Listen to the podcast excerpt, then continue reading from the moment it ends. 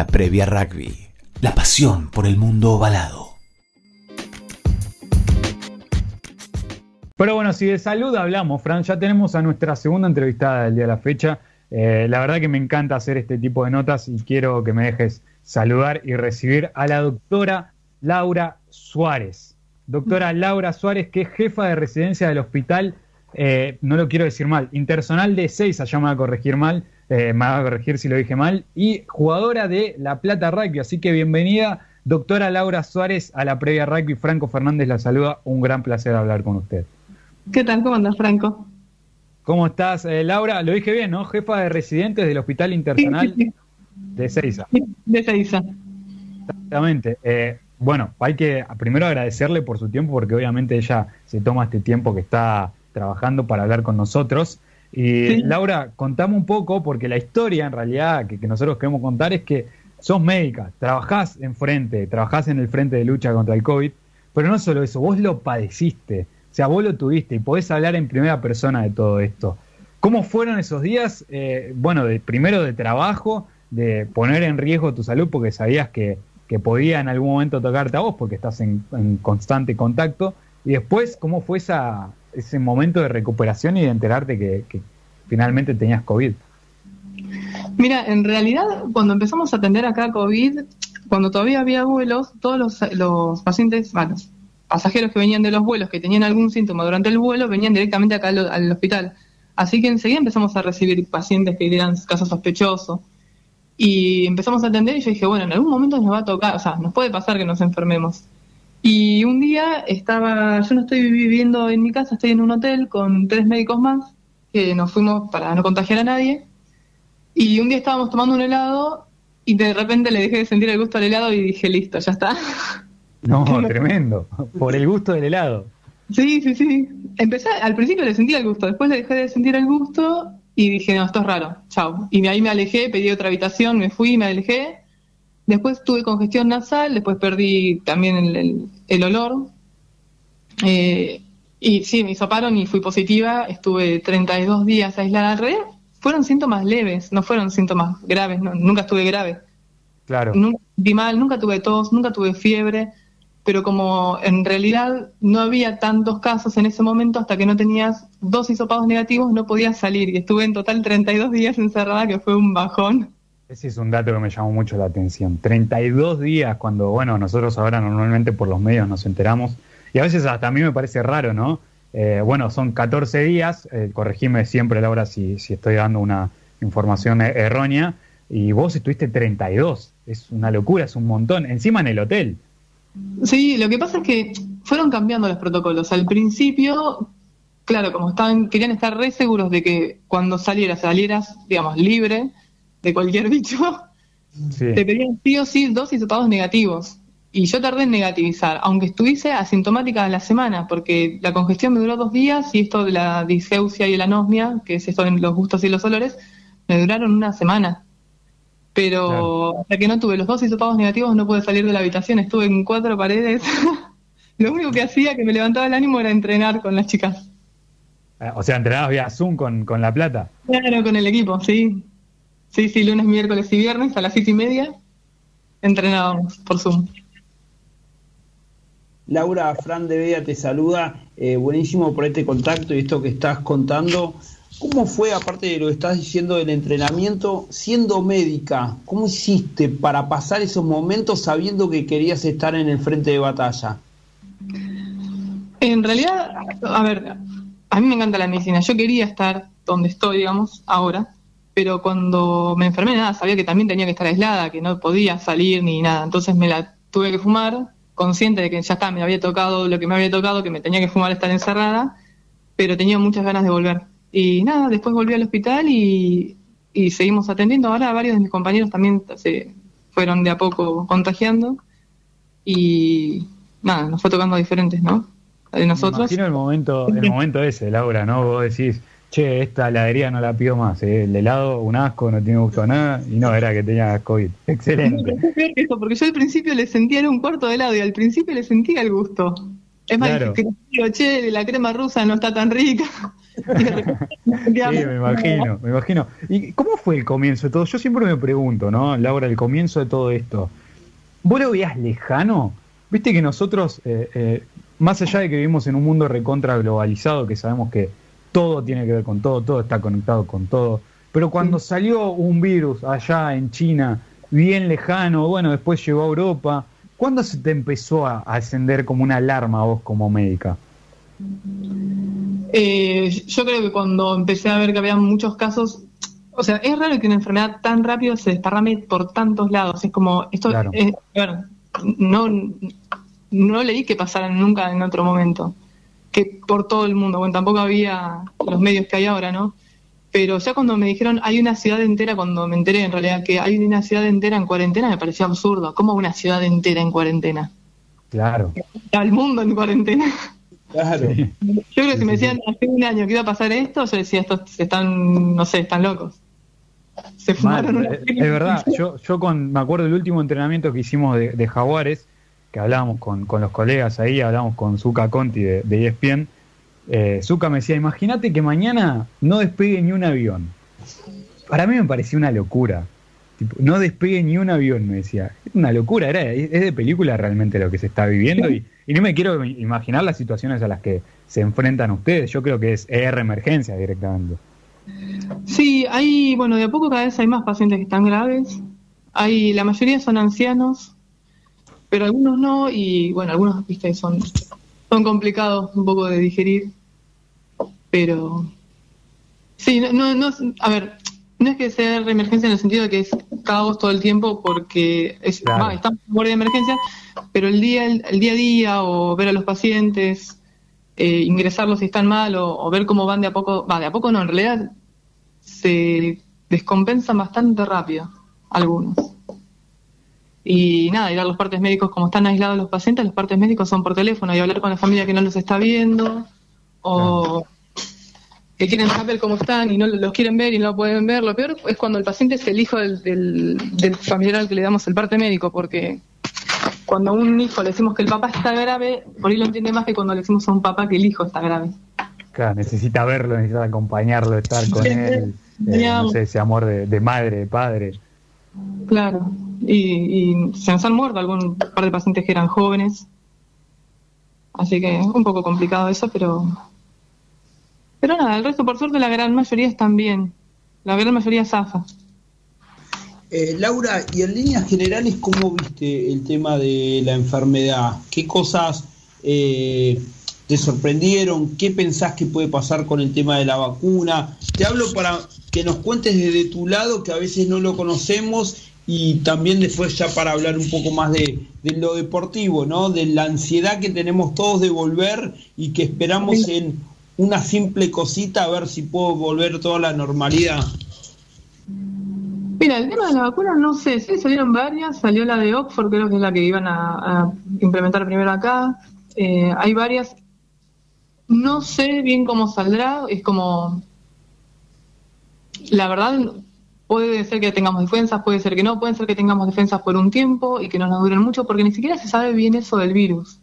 Eh, uno de mis compañeros se enfermó, tuvo anticuerpos, donó plasma y a los muy pocos días de donar plasma por tercera vez se recontagió. Entonces, ¿cuánto duran las defensas? ¿A todo el mundo o no le dura a todo el mundo? O, entonces hay muchas cosas que, digamos, que nos sorprenden. Es una enfermedad rara. ¿Y cuando se recontagió, Laura, eh, ¿se, recontagió peor o ya un poco más leve? No, la primera vez tuvo dolor de garganta y no mucho más se lo hisopó por las dudas y dio positivo. Estuvo en aislamiento, hizo todo lo que tenía que hacer, dos hisopados negativos, salió, donó plasma, todo, y al mes eh, empieza con síntomas, pero síntomas más claros. Ya tenía, estaba con mialgia, le dolía todo el cuerpo, tenía fiebre, le dolía la garganta, era un cuadro mucho más florido. Eh, hasta tenía esto de, los gustos y los, los olores, ¿no? Anosmia y digeusia, y lo hisoparon de vuelta y COVID de vuelta positivo. Tremendo. Tremendo. Es, la verdad que un enemigo bastante impredecible, ¿no? Es complicado. Estamos hablando con la doctora Laura Suárez, jefa de residentes del Hospital Intersonal de Ceiza y jugadora de La Plata Rugby. Me quiero meter en ese mundo. Bien dijiste, 32 días en un hotel, ¿cómo hacías para entrenar en un cuartito con las chicas ahí vía Zoom, obviamente, pero ¿cómo te las ingeniabas? Y no tenía muchas herramientas. Claro. el preparador físico es eh, Tommy, que es un genio, y en realidad armaba los entrenamientos como para que todas pudiésemos entrenar con lo que tuviésemos en nuestras casas. Así que, como pedía cosas que no, no eran muy complicadas, eh, más o menos me las ingeniaba una mochila, todas esas cosas. ¿no? Sí, creo que lo, más eh, como raro que fue que colgué una sábana de una puerta abierta para hacer. No, Laura, esa no. ¿eh? Yo he visto videos que terminaron muy mal de esa. Pero no tenía otra. No tenía. No tenía nada. Lo resolviste bien igual. Pero sí, el resto era una mochila con peso, el bolso, la, una silla lo que había. Laura, contanos un poco, La Plata, bueno, eh, quinto año consecutivo que son campeonas, es un equipo que está en formación constante, que tiene gran cantidad de jugadoras. ¿Cómo llegaste vos? Contanos un poco de vos, cómo llega el rugby femenino a tu historia, a tu vida y cómo llegas vos a La Plata. Eh, yo soy una de las primeras del equipo en realidad. Yo de chiquita quería jugar al rugby, mi papá jugaba al rugby en los tilos y es fanático del rugby. Y yo cuando era chica toda la vida hice deporte, hice muchos años de muchos otros deportes. Y me sentaba al lado y le preguntaba qué estaba mirando, por qué cobraban lo que cobraban, por qué hacían lo que hacían. Y cuando entendí el juego, yo quería jugar a eso. Pero no podía, porque no había para mí. Claro. Y después me fui a estudiar, yo me crié en Puerto Madrid, me fui a estudiar a La Plata y un día me llega una invitación por Facebook de unas chicas que entrenaban en una plaza rugby. Y yo dije, ¿estas locas qué onda? Y las ¿Cómo se enteraron primero, no? Que vos querías jugar al rugby.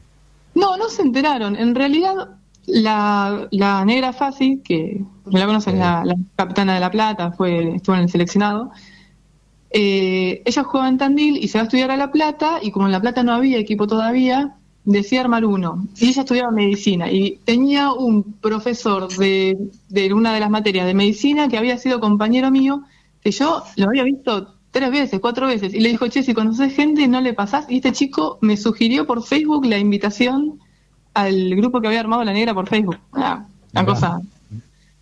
Y las empecé a ver que entrenaban, porque subían todos los entrenamientos, las fotos de los entrenamientos, y un día les escribí, che, voy a ver, ¿qué onda? y nada, y no me fui nunca más. Está bien, e, e, eso es lo que yo, eh, viendo un poco tu historia, tratando de buscar eh, data, vos sos de Puerto Madryn en sí, ¿o no? Sí, yo soy de Puerto Madryn, me fui a estudiar a La Plata. Claro, ¿y tu viejo jugaba en los tilos? Claro, porque mis viejos eran de La Plata, cuando se casan se van a vivir a Puerto Madryn, y mis hermanas y yo nos ah, queríamos allá, pero yo cuando fui a estudiar vuelvo a Puerto Madryn. Ah, Pero vos, por ejemplo, nunca fuiste al club con tu viejo, lo viste jugar, vos el amor fue por verlo a él, no. mirando un partido. No, no, no. Claro. No, mi viejo dejó antes de, tenernos a nosotras. Claro, es una locura, viste cómo se te despierta el amor por, por un deporte y cómo se, se te hace carne y, y, nada, bueno, ¿cómo fueron esos primeros entrenamientos, Laura? Porque bueno, vos estás contando, eras de las primeras, eh, no debe ser ni, por cerca de lo que son hoy en día, ¿no?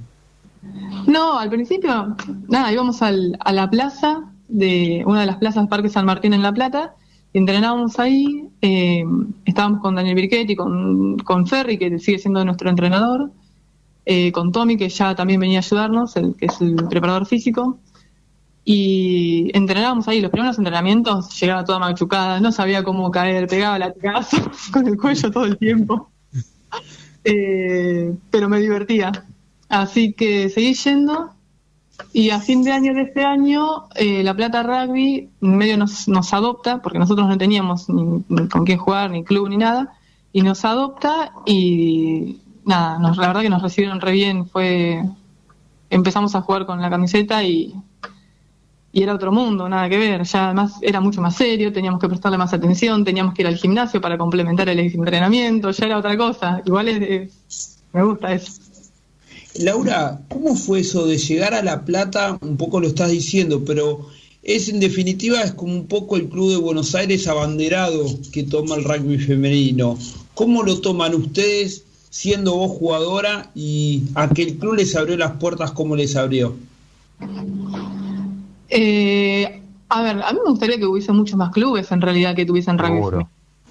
Porque sería mucho más eh, entretenida la competencia, porque nada, e-, es, lindo y, es un deporte hermoso, o sea que mucha más gente pudiese disfrutar de esto, la verdad estaría bueno. Eh, sé que todavía no y hay muchos que están lejos de eso, pero, pero la verdad que estaría bueno que empiecen a, incorporar ¿no? el rugby femenino. Y ser parte de uno de los equipos de, de que estuvo en el top 14, que, que incorporó rugby femenino, está buenísimo. Es como. Laura, encima, encima no es solo que más clubes abran la puerta al, rugby femenino, que, es lo que queremos todos, sino que mismo hasta es complicado para los mismos clubes que ya lo tienen. No sé, no sé si a vos te pasó, pero no sé, por ejemplo, el, caso de Sofía González, eh, jugadora de, seleccionado argentino de rugby, de citas, eh, hasta los 18 años no podía jugar.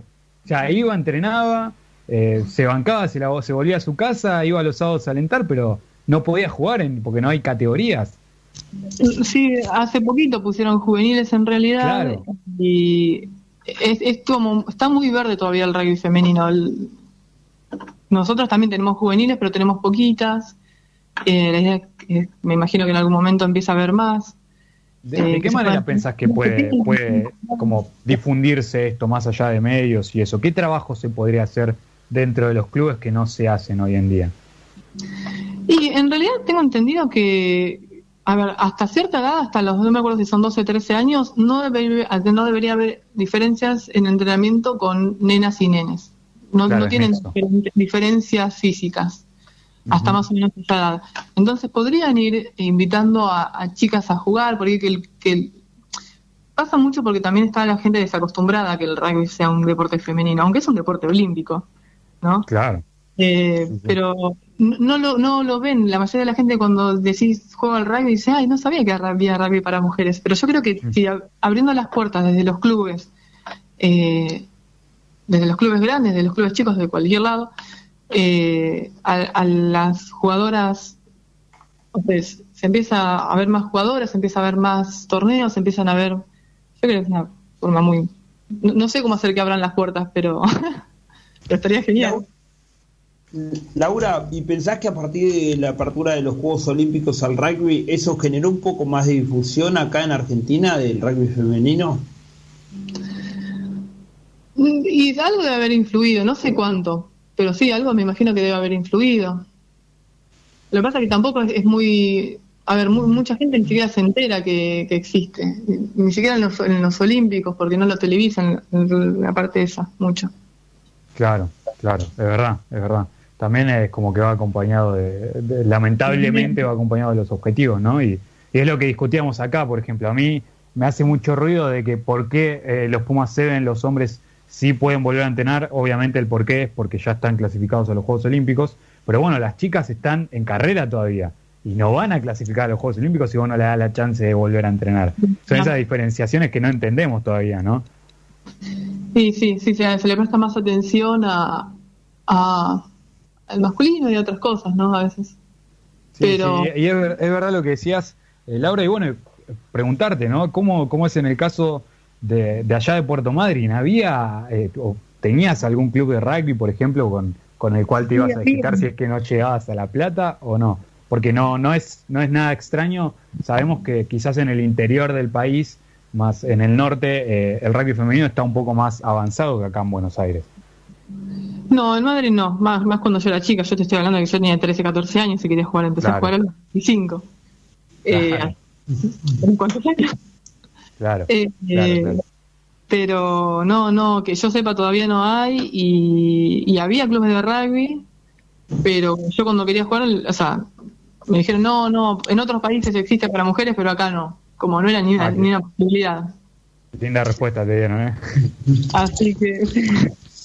Así que cómo, ¿cómo hiciste para, para mecharlo con, con, lo que estudiabas, no? Porque bueno, en un momento dijiste, llegué a La Plata, donde teníamos que ponerle un poco más de, de, atención, prestarle más atención, darle un poco más de tiempo.